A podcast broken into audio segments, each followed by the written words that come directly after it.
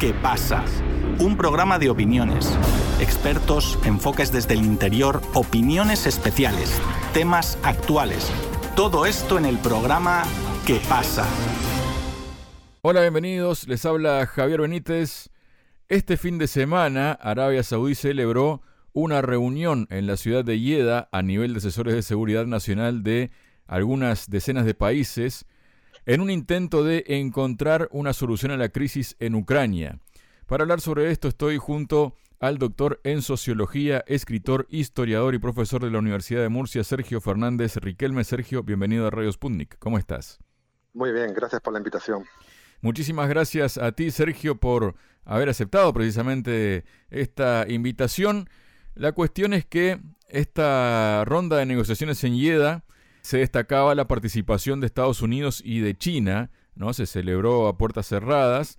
Los representantes acordaron crear grupos de trabajo para analizar el plan de paz propuesto por el presidente de Ucrania, Volodymyr Zelensky. Recordemos ese plan de 10 puntos que busca restaurar las fronteras de Ucrania tal y como quedaron tras la desintegración de la Unión Soviética en el año 1991 esto por supuesto que incluye los territorios del Donbass, las provincias de Gerson y Zaporozhia y también la península de Crimea. La cuestión es que antes de comenzar esta reunión, más precisamente el sábado, publicaba el New York Times que Ucrania estaba dando impulso el fin de semana a una reunión en Arabia Saudí para ganar el apoyo de docenas de países que se han mantenido al margen de la guerra el comienzo de una campaña más amplia en los próximos meses para construir el músculo diplomático para aislar y debilitar a Rusia. Eso fue la forma en que lo vendió el New York Times a todo esto. También hubo declaraciones del canciller de Rusia, Sergei Lavrov, dijo a la revista Vida Internacional, la iniciativa de Zelensky consiste en que Rusia capitule por completo, acepte a comprometer su seguridad y abandone a su suerte a millones de rusos cuyos antepasados han vivido en esas tierras durante siglos.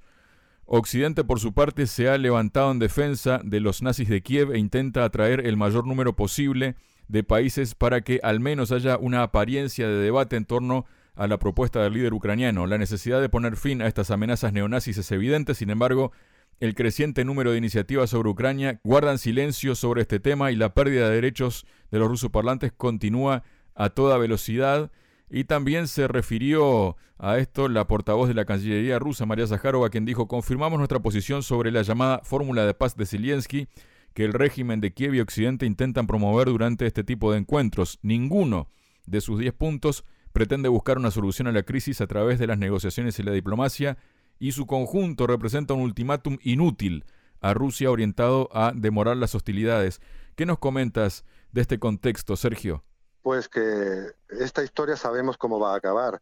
Llevamos un año y medio de conflicto y la solución que se podía haber tomado hace mucho tiempo sigue postergada por intereses que hacen sufrir a rusos, a ucranianos y a otros países del mundo.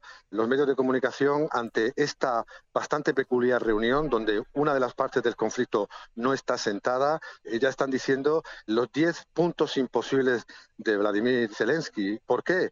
Porque obviamente lo ha dicho Medvedev, el expresidente ruso, lo ha dicho clarísimamente. Solo aceptaremos el final de guerra, del conflicto, si Ucrania se rinde, si Ucrania acepta la realidad que hay ahora mismo sobre el mapa, porque, como tú has dicho y como ha señalado el comentarista anterior, la realidad histórica, cultural y lingüística de parte de Ucrania está vinculada para los rusos desde hace mucho tiempo y no van a dejar, como es obvio, a esa población abandonada como ha pasado durante mucho tiempo. Medvedev lo ha dejado también muy claro. Ucrania no existe como país desde eh, la noche de los tiempos, solo es una invención tras la caída de la Unión Soviética en 1991 y por tanto Rusia va a luchar por esos territorios pues como si fueran suyos porque los consideran suyos. Por tanto, podemos estar gastando tiempo, energía y lo peor de todo, vidas para mantener un conflicto artificial eh, fundamentalmente inspirado por Occidente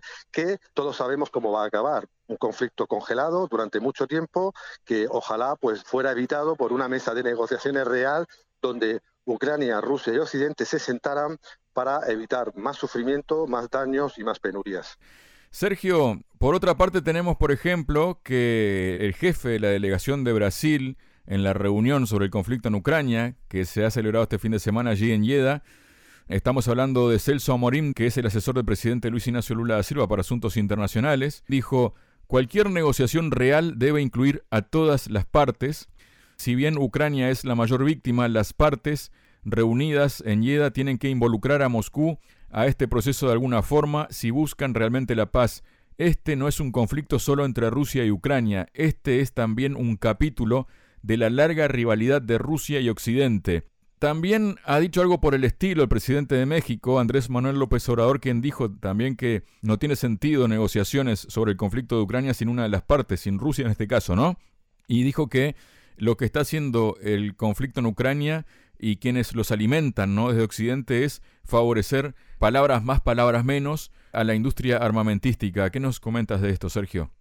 Pues que tiene razón y sobre todo en el último punto. La industria armamentística está ganando mucho dinero. Las grandes empresas, fundamentalmente norteamericanas, están haciendo caja cuando parecía que el gran sheriff del mundo no iba a tener pues la capacidad de intervenir en otros escenarios, pero ahora parece que está armando de manera brutal a Ucrania para una guerra que, como sabemos, no va a ganar la sangre de rusos, de ucranianos, pues está sirviendo para que unos, como siempre, además muy fuera de la línea de contacto, fuera de las batallas en las regiones de Ucrania disputadas, estén ganando mucho dinero sin importar pues que ese conflicto va a durar demasiado tiempo y que habría soluciones que tomar, pero con reuniones como la que se está produciendo en Arabia Saudí, pues no las va a haber.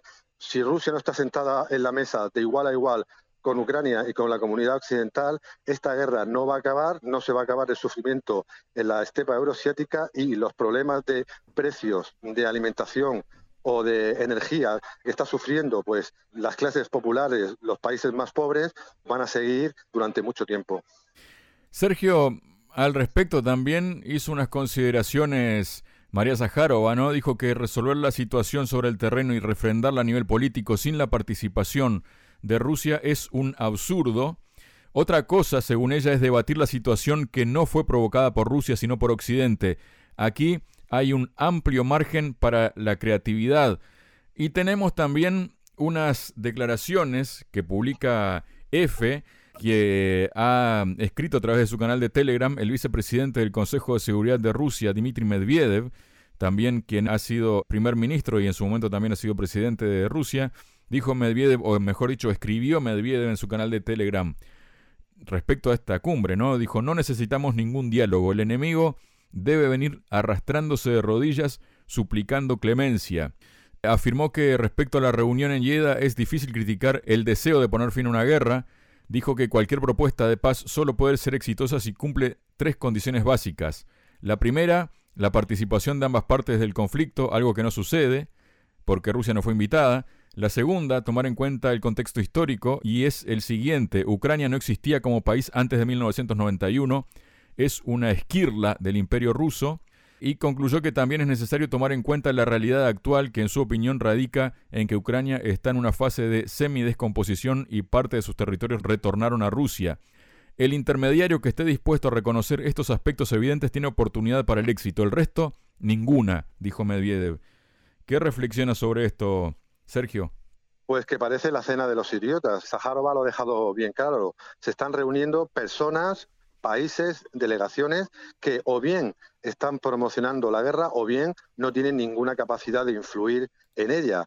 Si no se sienta en la mesa a Rusia y se la trata como lo que es, una gran potencia que está defendiendo sus intereses y a su población en el territorio vecino, en un territorio que, como ha dicho el vicepresidente Medvedev, ha sido parte fundamental de la historia del país más grande de la Tierra, pues la verdad es que es una reunión de idiotas que no van a resolver absolutamente nada y que no van a entender lo que entiende gran parte de la población mundial, que esta historia ha terminado, que tarde o temprano culminará con el resultado que la mayoría también atisba, que es pues o bien un conflicto congelado o bien una solución que siempre pasa porque Rusia se quede con una parte de un territorio que considera parte de su patria, parte de su nación.